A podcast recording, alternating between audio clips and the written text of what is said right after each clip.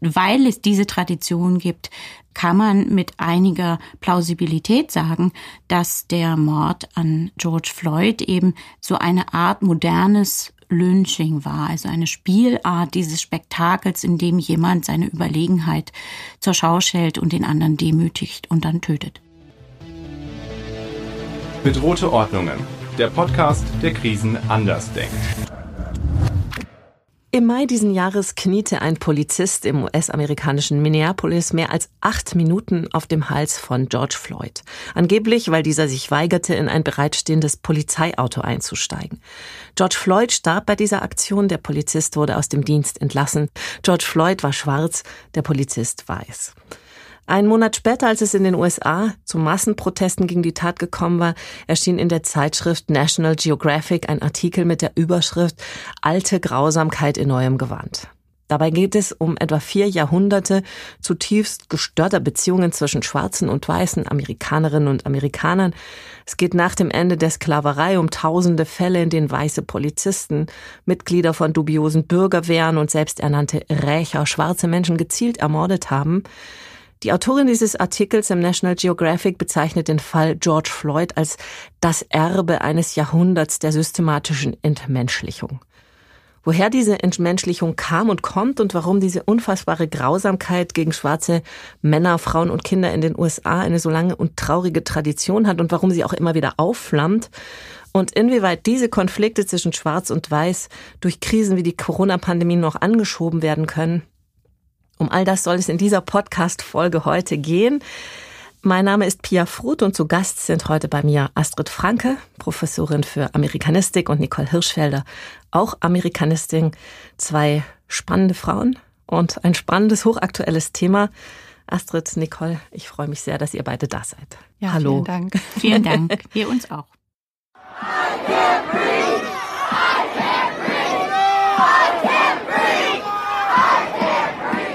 Das sind die lauten Aufschreie landesweiter Proteste und Unruhen in den USA, die im Mai diesen Jahres aufs Neue aufflammten. Auslöser war hier der gewaltsame Tod des Afroamerikaners George Floyd durch einen weißen Polizisten. Die Wut der Betroffenen und tausender Bürgerinnen kochte hoch.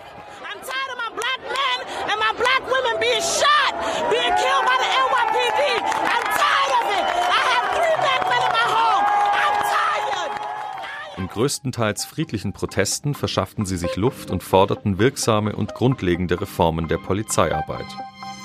Die Reaktion der Polizei und der eigens beorderten Nationalgarde ist demgegenüber radikal. Tränengas, Gummigeschosse und lebensgefährliche Würgegriffe verschlimmern die Lage zusehends. Es scheint fast, als hätten die Behörden die Lage bewusst eskalieren wollen. Anstatt die erhitzte Situation zu beruhigen, befeuert Präsident Trump die Gewalt zusätzlich mit rassistischer Hetze und aufwiegelnder Rhetorik. Unzählige Demonstrantinnen werden verhaftet, Ausgangssperren verhängt. Doch bis heute kommt es immer wieder zu Ausschreitungen. Die Tötung von George Floyd ist leider nur ein Fall unter vielen, in denen AfroamerikanerInnen durch Polizeigewalt zu Tode kamen. State of Florida versus George Zimmerman. Verdict We the jury find George Zimmerman not guilty. 2013 erschießt der Nachbarschaftswächter George Zimmerman den afroamerikanischen Teenager Trayvon Martin. Wegen angenommener Notwehr wird er freigesprochen. Damals gründete sich die internationale Protestbewegung Black Lives Matter als Reaktion auf das als schockierend empfundene Gerichtsurteil. Seitdem taucht Black Lives Matter immer wieder in den Medien auf. 2014 etwa, als erneut zwei Afroamerikaner getötet werden, Michael Brown und Eric Garner. In beiden Fällen werden die Täter nicht angeklagt. Die gewaltsamen Proteste und die kompromisslose Reaktion der Polizeibehörden in Ferguson bleiben seitdem in Erinnerung. Einer Studie der Washington Post zufolge werden schwarze Menschen in den USA überproportional oft Opfer von Polizeigewalt. Das Erschreckende, zwischen 2013 und 2019 kam es in 99 Prozent der Fälle nicht einmal zu einer Anklage durch die Staatsanwaltschaften. Polizistinnen kommen so mit ihrem Verhalten durch ohne jegliche Form der Verantwortung. Die anhaltende Polizeigewalt und der Umgang mit ihr ist Symptom eines weit tiefer liegenden Problems. Es scheint in der US-amerikanischen Gesellschaft fest verankert zu bleiben. Der Rassismus. Es sind die historisch gewachsenen Vorurteile und Strukturen, die eine White Supremacy, also die Vorherrschaft einer weißen Bevölkerung, in nahezu allen Lebensbereichen durchsetzt und ihr rassistisches Fundament bilden. Sei es nun der Umgang der Polizei mit sogenannten People of Color, ungleiche Bildungschancen oder aber Benachteiligung bei der Gesundheitsversorgung. Diskriminierung findet sich überall. KritikerInnen der Proteste verweisen typischerweise auf Schlüsselereignisse wie die Abschaffung der Sklaverei, die Bürgerrechtsbewegung um Martin Luther King oder die Wahl Barack Obamas zum US-Präsidenten. Sie wollen damit das Ende des gesellschaftlich etablierten Rassismus belegen. Doch kann man es sich angesichts der über Jahrhunderte gewachsenen rassistischen Machtstrukturen wirklich so einfach machen? Von 1877 bis 1950 wurden laut der Initiative Equal Justice in den USA knapp viereinhalbtausend schwarze Männer, Frauen und Kinder von weißen Mobs umgebracht, auf teilweise unfassbar grausame Art und Weise. Sie wurden gehängt, bei lebendigem Leib verbrannt, gehäutet, erschlagen, und zwar wegen Banalitäten eigentlich aus unserer Sicht, weil sie einer weißen Frau nachgepfiffen haben oder aus einem Brunnen getrunken haben, der einem Weißen gehört, oder weil sie zu lange einem Weißen direkt in die Augen geschaut haben. Nicole, waren diese Lynchmordserien sowas wie ein Wegbereiter für den Missbrauch von Polizeigewalt und diese Form der Selbstjustiz, die schwarze Menschen in den USA heute noch fürchten müssen? Ja, also es gibt mit Sicherheit eine bestimmte Komponente, bei der man sagen könnte, es, es hat den Weg bereitet. Ich würde zuerst mal stark machen, dass ähm, dieses Gefühl in der schwarzen Community, also dieses kollektive Gefühl, nicht sicher zu sein im öffentlichen Raum, dass das sicherlich eines ist, dass ähm, das von diesen von dieser Zeit der Lynchmorde ähm, stammt. Hinzu kommt dann, dass Lynchings natürlich sogenannte extrajudicial killings sind, also Morde, die außerhalb jeglicher Gerichtsbarkeit passieren. Es kommt eben nicht zu einem Prozess, es kommt nicht zu all den Dingen, die wir in einem Rechtsstaat haben, sondern es wird direkt das Recht in die eigene Hand genommen. Der große Unterschied ist natürlich jetzt, dass nicht ein Mob das Recht in die eigenen Hände nimmt, sondern eben die Exekutive. Aber dieses Gefühl von Verunsicherung im öffentlichen Raum und auch auf der Seite der schwarzen Community und dann auf der Seite der weißen Community ein ähm, doch ein Gefühl von Souveränität und Sicherheit in dem gleichen Raum ist natürlich eines, das historisch begründet ist. Und diese Situation, die wir jetzt haben, mit all den Gefühlen und Emotionen, die da auch entstehen auf beiden Seiten, hat sicherlich da gewisse Anfänge, auch wenn man es nicht komplett gleichsetzen sollte natürlich. Wenn wir ähm, uns das Wort mal ein bisschen genauer angucken, woher kommt eigentlich das Wort Lynchen? Es ist ja eigentlich ein, also im Deutschen eigentlich ein komisches Wort, ne? To lynch. Und es geht auf einen Familiennamen, beziehungsweise den Familiennamen Lynch zurück. Da gab es mehrere Lynchs, also Charles, William oder John. Ähm, wer da von denen ein sprachliches Denkmal bekommen hat, ist gar nicht ganz klar. Aber alle drei lebten grob so um die gleiche Zeit zwischen 18. und Beginn dem 19. Jahrhundert. Ähm, alle drei jedenfalls waren dafür bekannt, dass sie willkürlich und sehr hart ähm, bestraft haben. Sie haben härteste körperliche Züchtigungen verhängt und manchmal sind die Leute auch dabei gestorben. Und von einem dieser Lynch ist also das Wort to lynch in den Wortschatz gewandert. Wenn wir heute gucken, Lynchare heißt auf Italienisch, Lyncher auf Französisch, Lynchar Spanisch, Lünchen in Deutsch. Astrid, dein Fachgebiet ist ja unter anderem die Sprache. Würdest du so weit gehen zu sagen, dass dieses Wort aus dem Amerikanischen solche, so eine große Kreise gezogen hat, ist auch ein Hinweis darauf, dass diese Tradition des Lünchens aus den USA kommt oder dort eben eine große Tradition, traurige Tradition hat? Nun, ich denke, die Tatsache, dass dieses Wort auch in andere Sprachen Einzug gehalten hat, deutet darauf hin, dass es sicherlich ein Phänomen ist, was es auf der ganzen Welt immer dort gibt, wo das Gewaltmonopol nicht stabil ist oder ein staatliches Gewaltmonopol nicht vorhanden ist. Das ist in den meisten europäischen Staaten, liegt das sehr viel weiter zurück in der Vergangenheit. Ähm, und das Interessante an Amerika ist eben, dass es noch gar nicht so lange her ist. Also du hast gesagt 18. bis 19. Jahrhundert. Ähm, die Assoziation, die wir da haben, ist möglicherweise auch über den Western zu uns gekommen. Wir denken da meist an Cowboys und Viehdiebe, die dann irgendwo im sogenannten Wilden Westen das Gesetz selbst in die Hand nehmen und den Viehdieb kurzerhand aufknüpfen. Das muss man, glaube ich, unterscheiden von dem Lynchmord, von dem äh, Nicole gerade gesprochen hat. Da reden wir von den Lynchmorden, die ungefähr in den 1870er Jahren beginnen als eine Form des Terrors und der Einschüchterung der Afroamerikaner. Das muss man im geschichtlichen Kontext sehen. Die Afroamerikaner sind als Sklaven befreit worden am Ende des Bürgerkrieges und eine Weile lang haben die Nordstaaten sozusagen die äh, Kontrolle in den Südstaaten und es gibt hier ganz kleine Ermächtigungen der ehemaligen Sklaven. Sie erhalten natürlich die Freiheit, aber sie erhalten auch das Wahlrecht. Ähm, in Grenzen gibt es ökonomische Fortschritte, in Grenzen gibt es Zugang zum Bildungssystem.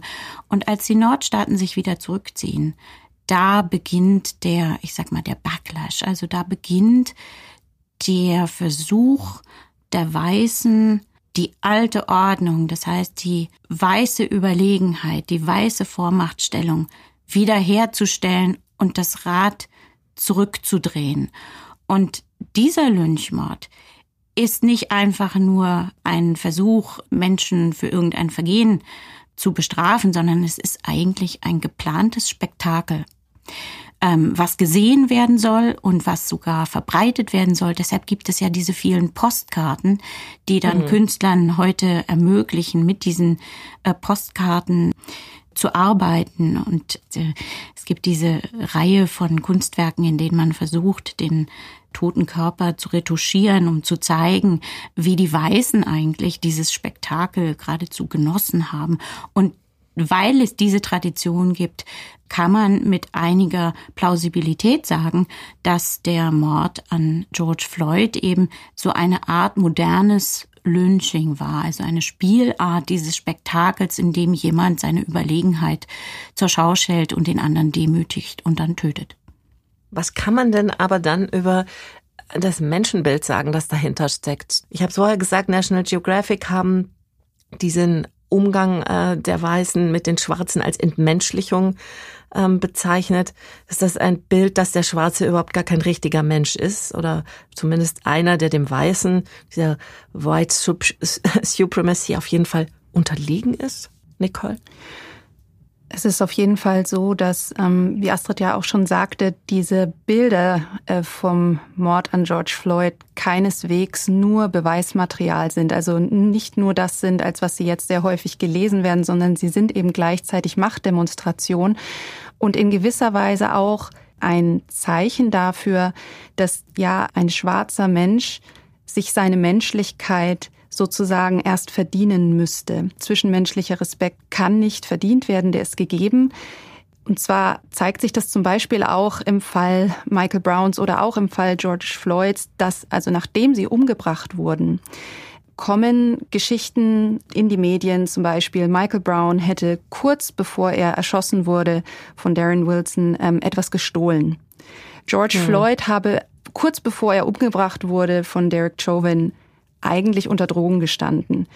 Und was natürlich ähm, lediglich als Detail vielleicht wirkt, das hätten sich investigative Journalisten jetzt damit intensiver beschäftigt und wirklich versucht, genau die Hintergründe aufzudecken, ist aber auch zu verstehen im Rahmen einer Ordnung, in der natürlich diese Details nicht bedeuten, dass auf Diebstahl nicht die Todesstrafe steht oder auf Drogenkonsum eben nicht die Todesstrafe steht, sondern es führt in einer ganz verqueren Logik bei manchen Menschen dazu zu sagen, na ja, dann hat die Person das sozusagen auch verdient. Und das ist eine ähnliche Logik, die wir auch kennen aus ja, zum Beispiel Vergewaltigungsszenarien, bei der dann die Kleidung zum Beispiel von transgender schwarzen Frauen ähm, plötzlich zur Disposition steht, als, als hätten sie damit äh, in gewisser Weise das eingeladen, dass sie ähm, missbraucht werden. Und diese Logik zu durchbrechen ist sehr, sehr schwer, wenn eben nicht grundlegend in Frage gestellt wird, dass andere Menschen entscheiden dürfen, welcher Mensch einen Wert hat und welcher keinen Wert hat. Und wir kennen das ja auch aus sehr kleinen äh, Machtbeziehungen, selbst am Arbeitsplatz an denen zum Beispiel der Respekt, der einem entgegengebracht wird, scheinbar immer daran geknüpft ist, wie schlau man ist, wie klug man etwas sagt, ja, welche Menschen man kennt und so weiter. Aber in, in Wahrheit ist es natürlich etwas, was nicht zur Disposition stehen sollte und was auf keinen Fall verhandelt werden sollte. Mhm. Und, ähm, und das sehen wir eben aber in diesen vermeintlichen Beweisbildern ohne dass es eigentlich dann weiter besprochen wird, sondern es wird kommuniziert. Jeder denkt, na, das ist doch ganz klar, was man da sieht, aber es ist eben nicht so klar. Und dieses Verhältnis, ähm, also sich genau anzugucken, wie ist eigentlich die Ordnung ja konstruiert, dass es eben dazu kommt, dass verschiedene Gruppen völlig unterschiedlich auf das gleiche Material blicken. Und bevor sich dieses Verhältnis zwischen diesen Gruppen nicht ändert, kann sich eben auch die Ordnung nicht ändern. Darf ich da mal ganz kurz einhaken? Könntest du mir vielleicht kurz beschreiben, diese Ordnung, über die wir da sprechen, diese, ich nenne sie jetzt mal die alte Ordnung, ja, die, die althergebrachte Ordnung, wie sieht die denn aus? Das wäre zum Beispiel, wenn ich jetzt ähm, auf die Zeit der Bürgerrechtsbewegung zurückgehe, ähm, ein vermeintlich so harmloses Konzept wie Respectability Politics. Also wir kennen alle diese Bilder von Martin Luther King oder John Lewis, wo sie in ihrem Sunday Best, also in ihrem besten Anzug, den sie im Kleiderschrank haben, auf diese Demonstrationen gehen regelrecht herausgeputzt, ähm, um eben deutlich zu machen, ich bin wer. Ich bin, ich bin jemand, der respektabel ist. Ich bin ein, ich bin ein richtiger Mann, ein richtiger Mensch.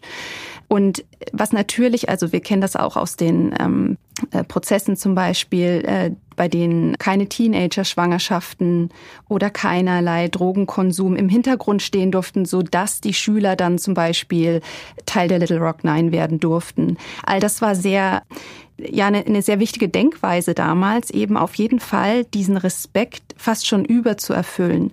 Und die Ordnung, die dahinter steht, ist natürlich, dass Menschen sich Respekt verdienen, weil sie eben grundsätzlich erstmal unterlegen sind. Mhm. Und manche Menschen qua Hautfarbe bestimmte Werte und auch ein gewisses Moralempfinden einfach schon mal zugesprochen bekommen. Darf ich, darf ich da ja, gleich äh, anschließen? Ich glaube, ich finde es ganz wichtig, nochmal zu betonen, dass nicht die Ordnung aus dem Menschenbild kommt, sondern dass das Menschenbild eine nachträgliche Rechtfertigung der Machtordnung ist. Mhm. Also wir gehen davon aus, dass ähm, der Rassismus immer der Versuch ist der Aufrechterhaltung dieser Rasseordnung. Und da ist eine überlegene Gruppe, die zur Rechtfertigung ihrer Position immer wieder anbringt, dass sie ja diese überlegene Position auch verdient, weil sie die besseren Menschen sind und dass die unterdrückte Gruppe diese Position verdient, naja, weil sie eigentlich minderwertig sind oder in Ausnahmefällen sich dann mal äh, den Respekt ähm, verschaffen können, wenn sie besonders vorbildlich sind oder wenn sie besonders gute Sportler sind oder ähnliches. Mhm. Ähm, aber das ist uns ganz wichtig. Vorrangig ist die Machtordnung und das Menschenbild und diese subtilen Rechtfertigungen oder gar nicht so subtilen Rechtfertigungen, die sind sozusagen sekundär. Also auch Rasse, dieses Konzept, ist im Grunde genommen eine nachträgliche Rechtfertigung der Unterdrückung. Da sind wir schon ähm, bei einem Thema, was mich auch sehr beschäftigt. Ihr beide erforscht seit einigen Jahren die Beziehungen zwischen schwarzen und weißen Menschen, also zwischen verschiedenen Ethnien. Ihr merkt schon, ich drücke mich da so ein bisschen drum rum. Mhm. Race Relations heißt euer Forschungsgebiet. Äh, wir kommen nochmal auf die Sprache zurück. In der englischsprachigen Forschung spricht man tatsächlich von Race Relations, also Rassenbeziehungen, wenn man es direkt übersetzt. Ich tue mich damit sehr schwer, diesen Begriff zu verwenden. Astrid, was glaubst du, woran es liegt, dass man diesen Begriff der Rasse im englischsprachigen Raum so problemlos verwendet und vielleicht auch verwenden kann, während einem hier auf Deutsch dieses Wort wirklich schwer über die Lippen kommt. Also so ganz unumstritten ist es, glaube ich, auch in Amerika nicht. Es ist ja klar, ähm, dass das eine Konstruktion ist, die selber rassistisch ist. Mhm. Aber natürlich äh, ist da die Hemmung in Deutschland noch sehr viel stärker, weil wir durch den Holocaust und den Nationalsozialismus und die Funktionalisierung und Instrumentalisierung von Rasse da so vorsichtig geworden sind, dass wir das Wort eigentlich gar nicht mehr benutzen. Ob das so gut ist ähm, oder ob uns damit nicht auch was entgeht als Instrument, auf rassistische Strukturen hinzuweisen. Damit hat sich Nicole auch beschäftigt, also auch gerade wenn es hier um Deutschland geht, mhm. nicht wahr? Ja, also es ist sicherlich so, dass das Wort Race auf Englisch etwas leistet, womit wir uns im Deutschen noch sehr schwer tun, nämlich also Race drückt nicht nur die Hautfarbe oder die ethnische Zugehörigkeit einer Person aus, sondern reflektiert eben automatisch durch eine sehr ähm, ja, aufwendige Konstruktions- und Bildungsarbeit auch der letzten Jahrzehnte aus, dass zahlreiche Strukturen auf Menschen mit dieser mit einer Hautfarbe einwirken, die zum Beispiel manche Menschen sehr privilegiert werden lassen, andere aber ähm, ja praktisch in einem ständigen Zustand der Unterdrückung verharren lassen. Gleichzeitig ist es aber auch so, dass sich sehr viele eben auch gerade in der deutschen Community, also deutschen schwarzen Community, dagegen aussprechen, das Wort im Deutschen zu verwenden, weil sie eben sagen, wir als deutsche Gesellschaft sind überhaupt noch nicht so weit. Diese Konstruktionsarbeit, die im US-amerikanischen Kontext vor allem passiert ist, die haben wir hier noch gar nicht geleistet. Wir sind ganz am Anfang eines sehr, sehr langen Prozesses. Und die Art und Weise, wie viele Menschen das Wort dann auf Deutsch vielleicht verwenden, ist eben lediglich eine Abkürzung und vergisst dabei all die wichtigen Dinge und Diskussionen, die da eigentlich geführt werden müssen. Ich glaube, wir befinden uns auf jeden Fall in diesem Spannungsfeld und sollten das auch, ähm, ja, sollten eben auch genau diese Gespräche führen. Warum verwende ich das Wort nicht? Warum verwende ich es? Aber es sollte auf jeden Fall ein bewusster Umgang sein mit dem, mit dem Wort und mhm. man sollte sich immer auch ganz bewusst sein, dass das Menschen auch wirklich nach wie vor sehr verletzt. Ne? Ja. Genau. Jetzt haben wir die Menschen in den USA, die sich ähm, vielleicht nicht die sprachlichen Verletzungen, aber doch diese Brutalität und Willkür einfach nicht mehr gefallen lassen wollen. Ja, Black Lives Matter heißt die neue oder relativ neue Protestbewegung in den USA. Es gibt sie schon seit 2013. Das vergisst man immer gerne mal, wenn man so ähm, neu sich mit dem Thema beschäftigt.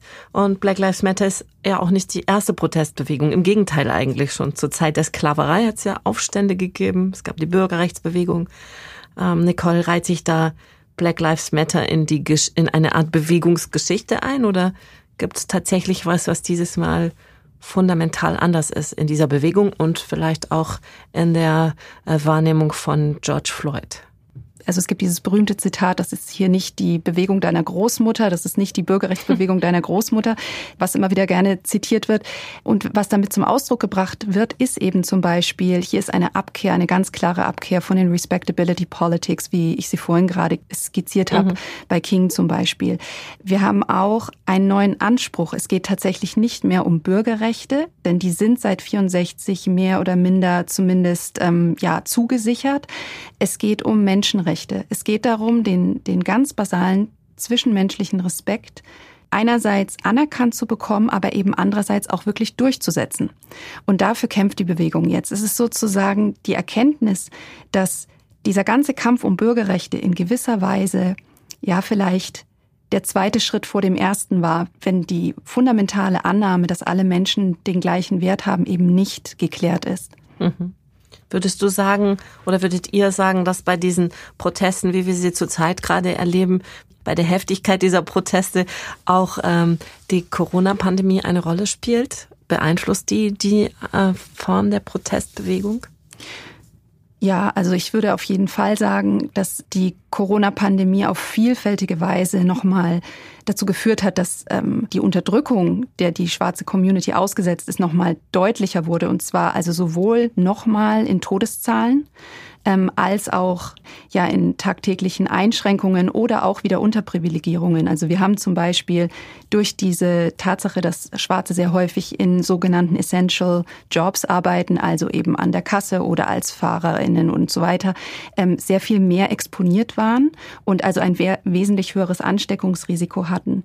Hinzu kommt, dass ähm, sehr häufig auch aufgrund ähm, des Traumas der Sklaverei das sich natürlich äh, fortschreibt, irgendwo auch generational, ähm, sehr viele Vorerkrankungen auch bereits bestehen in der Black Community. Und sehr häufig ist dann der Subtext, wenn wir über die Corona-Pandemie und die wesentlich höheren Todeszahlen oder Erkrankungszahlen in der Black Community reden, dass schwarze Menschen irgendetwas sein oder täten, was eben dazu führt, dass sie besonders stark ähm, dieser Krankheit oder ja dann auch ähm, der Ansteckung zum Opfer fallen.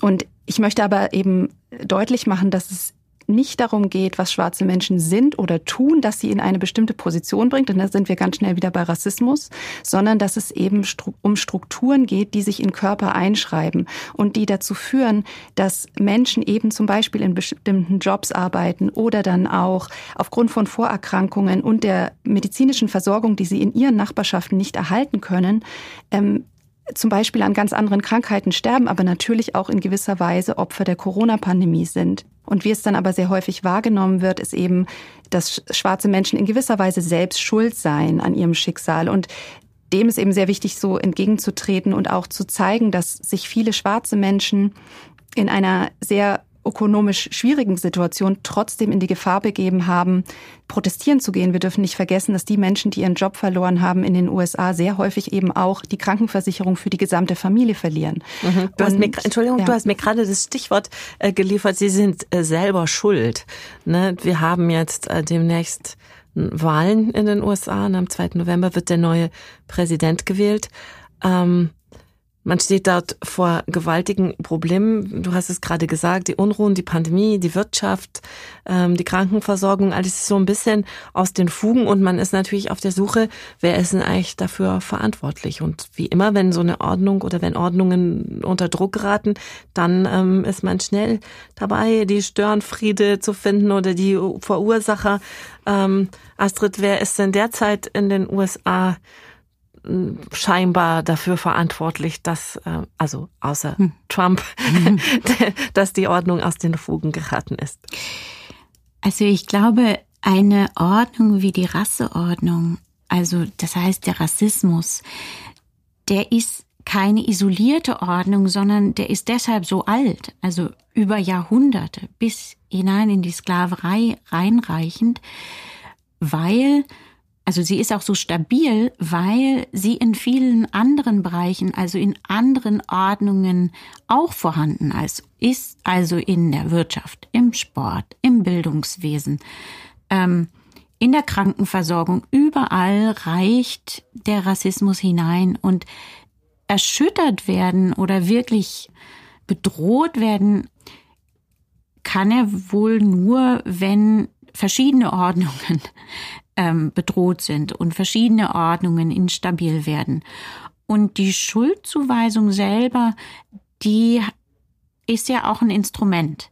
Ähm, also die Schuldzuweisungen können zum Beispiel ein Instrument sein, was letztlich wieder der Aufrechterhaltung der Ordnung oder der, ähm, also der Restauration dienen kann. Also wenn Trump äh, nicht nur als Person, sondern in, in der Rolle des Präsidenten ja relativ offen rassistisch sich äußert, dann wiegelt er Menschen ähm, gegeneinander auf, die möglicherweise eigentlich sich solidarisch miteinander verhalten sollten, weil sie sich zum Beispiel in derselben schwierigen ökonomischen Situation gerade in Corona befinden, die Nicole gerade beschrieben hat. Denn es sind ja nicht nur Schwarze, die ihren Job verlieren und damit ihre Krankenversicherung, sondern das sind auch ziemlich viele Weiße, vor allem weiße Männer mit äh, wenig Bildung, die äh, mit zu den Trump-Supportern gehörten, aber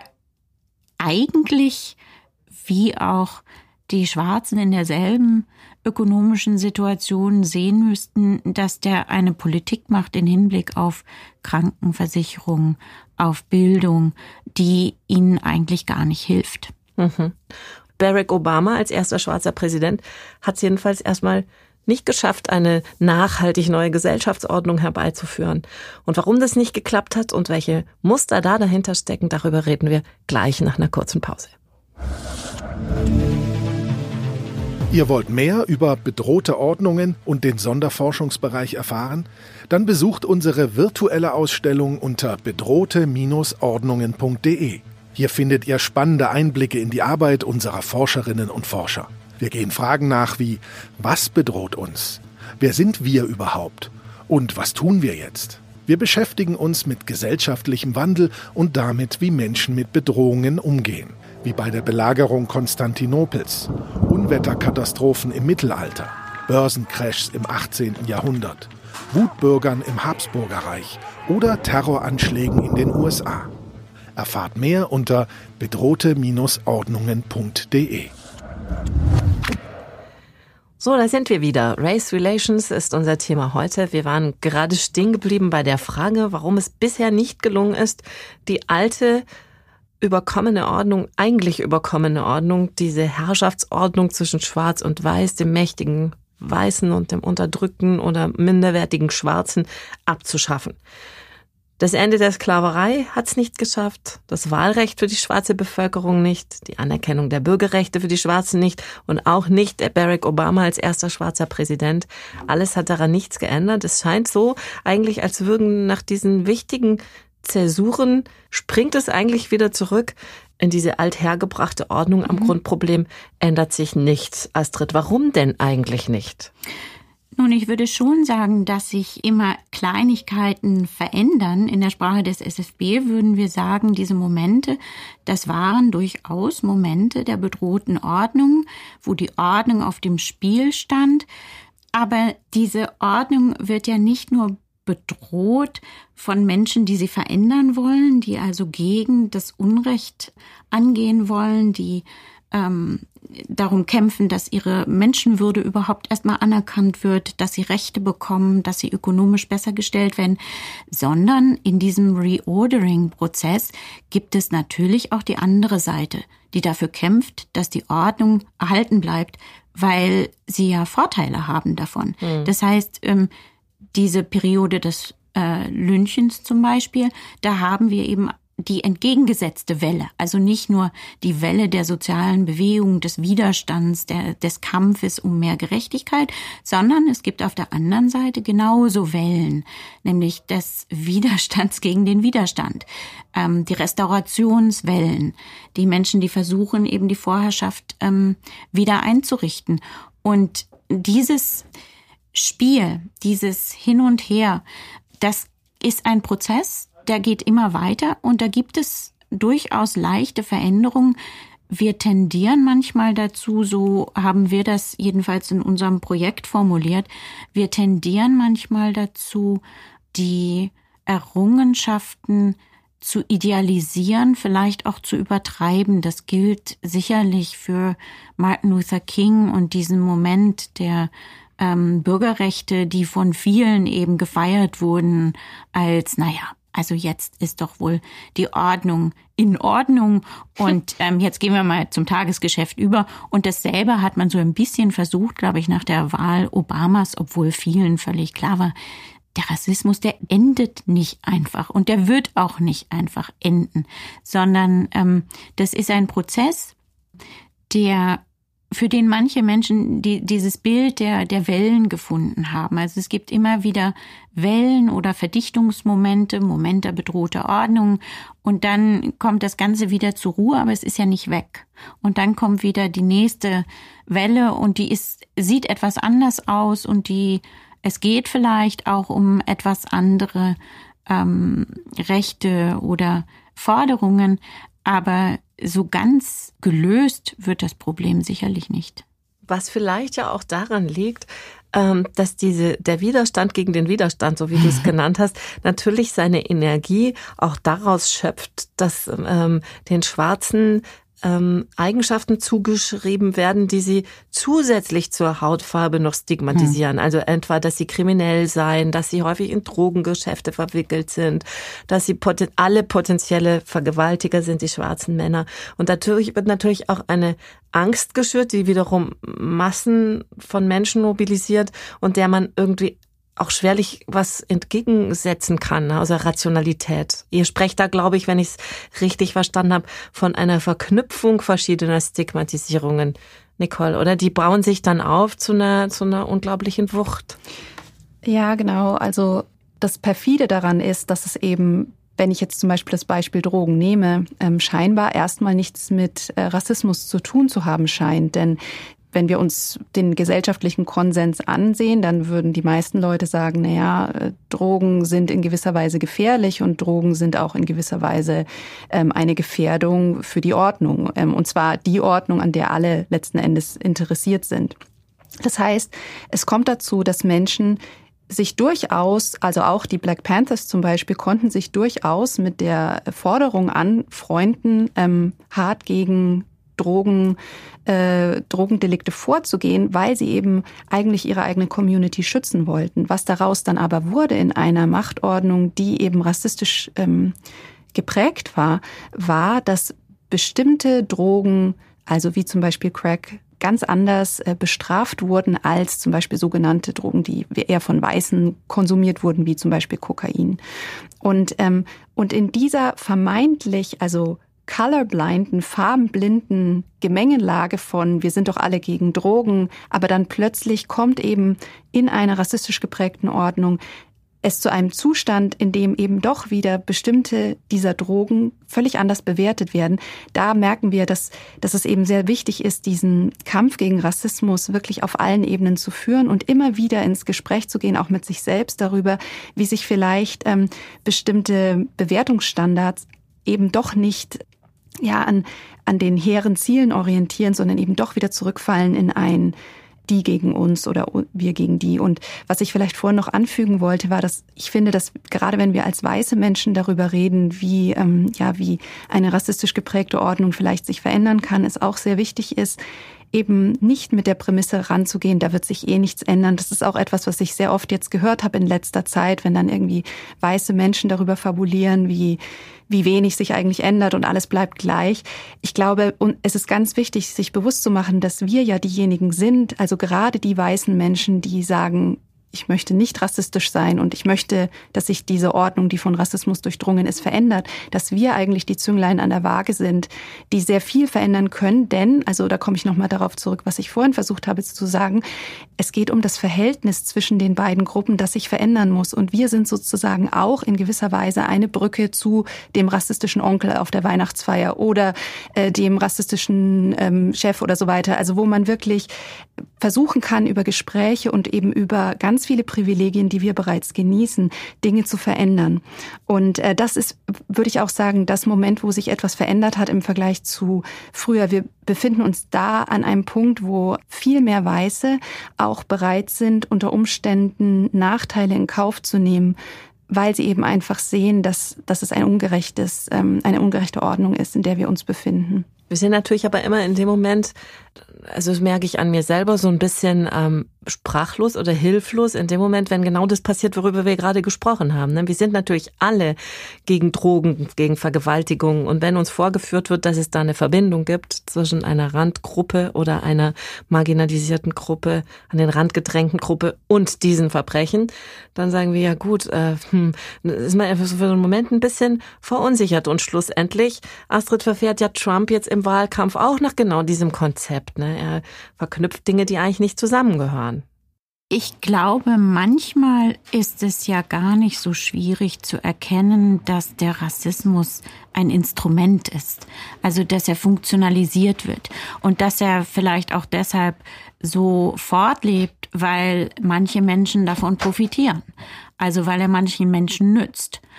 Und Amerika ist, glaube ich, ein recht gutes Beispiel dafür, dass hier die Verknüpfung mit wirtschaftlichen Interessen einfach von vornherein gegeben war.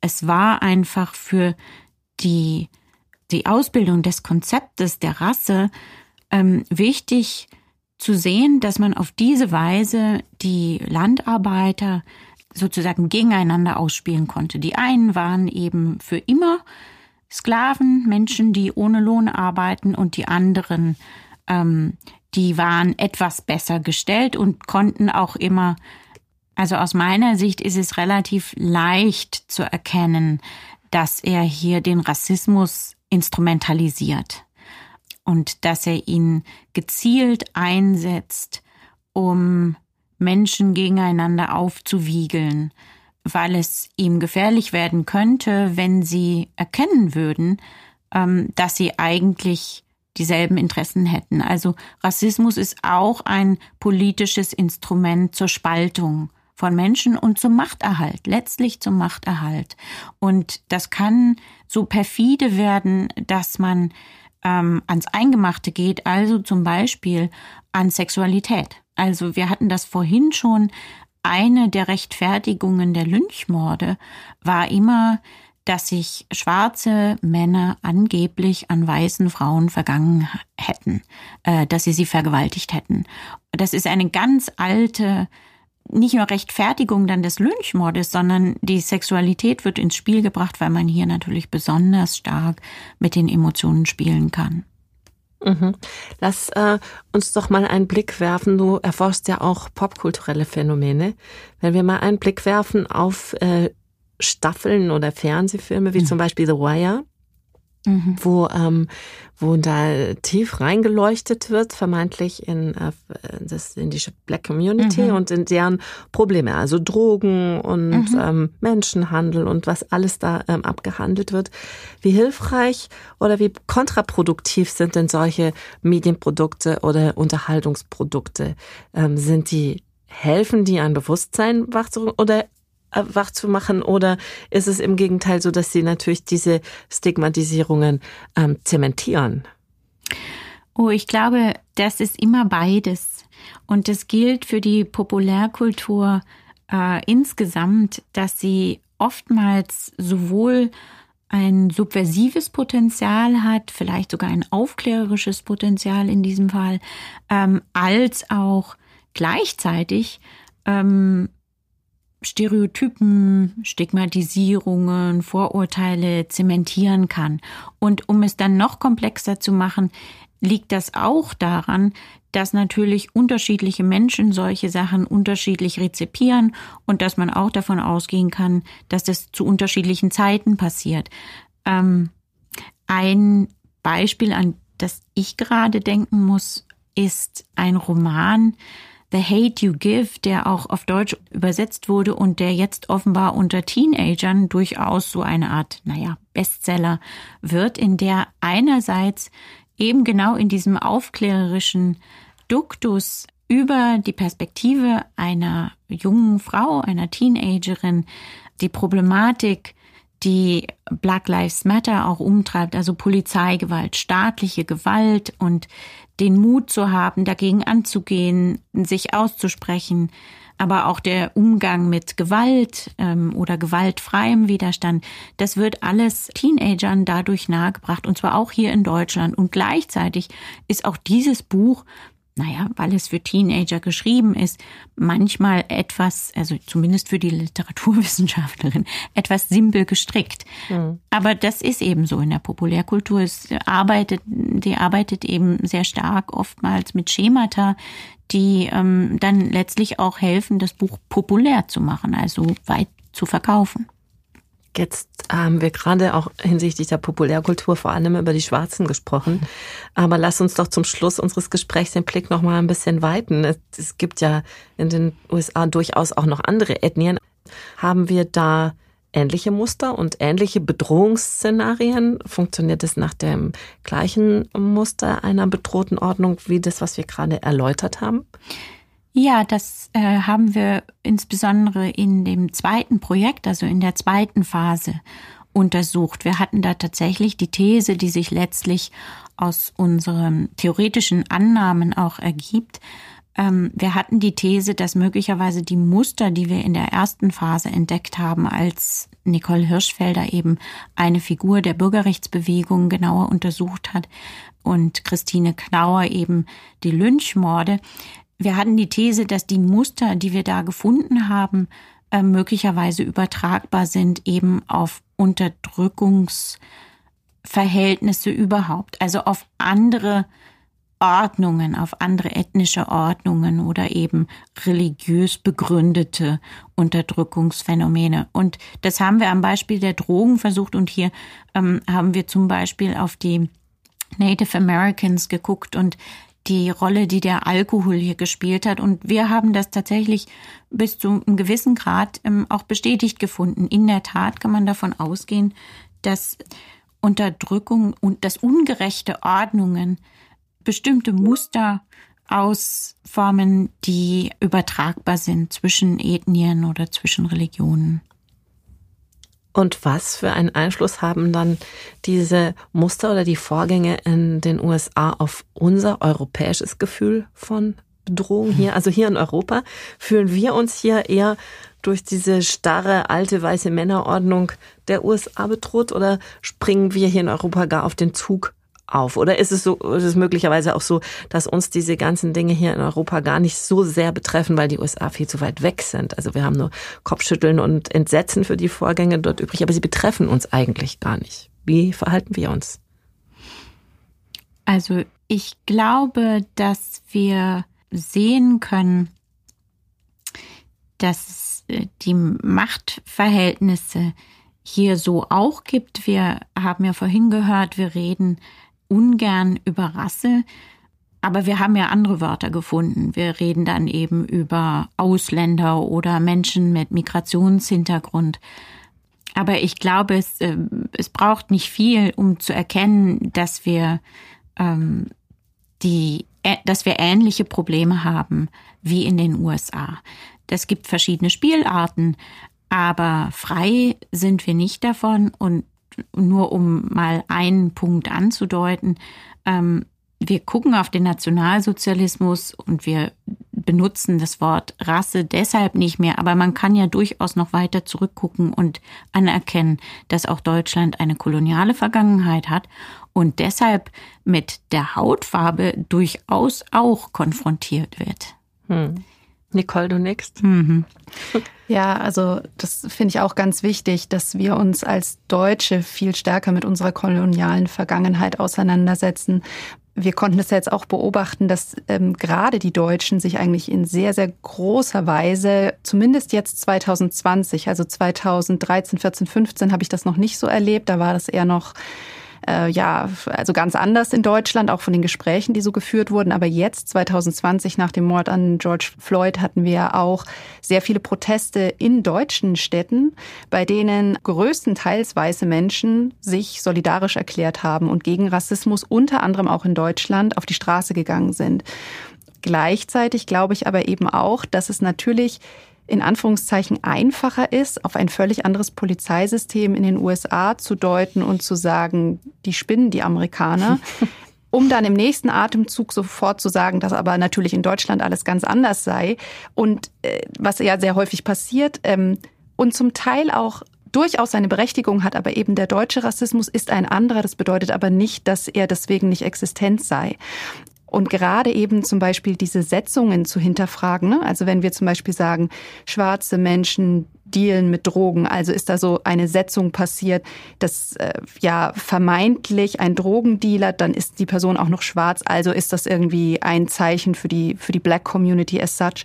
Das ist problematisch. Also wir sollten mal diese Setzungen viel stärker hinterfragen und zum Beispiel fragen, warum, wenn viele der Täter zum Beispiel Männer sind, warum stellt es die männliche Ordnung nicht in Frage? Oder wenn viele der Täter Fleischesser sind, warum stellt es eigentlich nicht in Frage, dass, äh, dass so viele Menschen Fleisch konsumieren? Und also wir lachen jetzt, ne? aber das zeigt eben, dass es natürlich darum geht, wer die Setzung vornimmt und wer dann sofort das Kopfnicken bekommt und sagt, ja, ja, stimmt, da müssen wir mal genauer hingucken bei den Leuten mit Migrationshintergrund, während eben bei anderen Setzungen sofort gesagt werden wird, das ist doch ein Hirngespinst, das ist doch jetzt absolut unsachlich, zu Recht, ja, zu Recht mhm. absolut absolut unsachlich. Aber die Frage, wer dann als verrückt und wer als unter Umständen schlau gilt, ist eben eine, die sehr viel mit Macht zu tun hat. Und in dem Moment, wo Menschen ihre eigene Machtposition sowohl als Individuum als auch als Kollektiv nicht mehr reflektieren, ist es eigentlich ein Zeichen dafür, dass da eine, eine Ordnung sehr stabil ist. Und dass in USA etwas passiert ist, was in Deutschland und auch in Europa noch gar nicht passiert ist. Nämlich in den USA haben wir sehr viele Bilder gesehen von den Protesten in 2020 jetzt, wo sehr viel Polizeigewalt auch gegen weiße Menschen verübt wurde. Also alte Menschen wurden umgestoßen, junge Frauen wurden zu Boden gestoßen, Menschen wurden teilweise geschlagen oder abgedrängt. Das sind Bilder, die kennen wir aus Deutschland noch gar nicht. Und die Frage wäre eben, was passiert, wenn wir in Deutschland an einen Punkt kommen, in dem sozusagen das Protestieren nicht mehr ein Event ist, wo das alles ganz friedlich und zivilisiert und in gewisser Weise ordentlich abläuft, mhm. sondern was passiert, wenn es wirklich zu einer Konfrontation mit der Ordnungsmacht kommt, wie sieht es dann aus, auch mit der weißen Solidarität?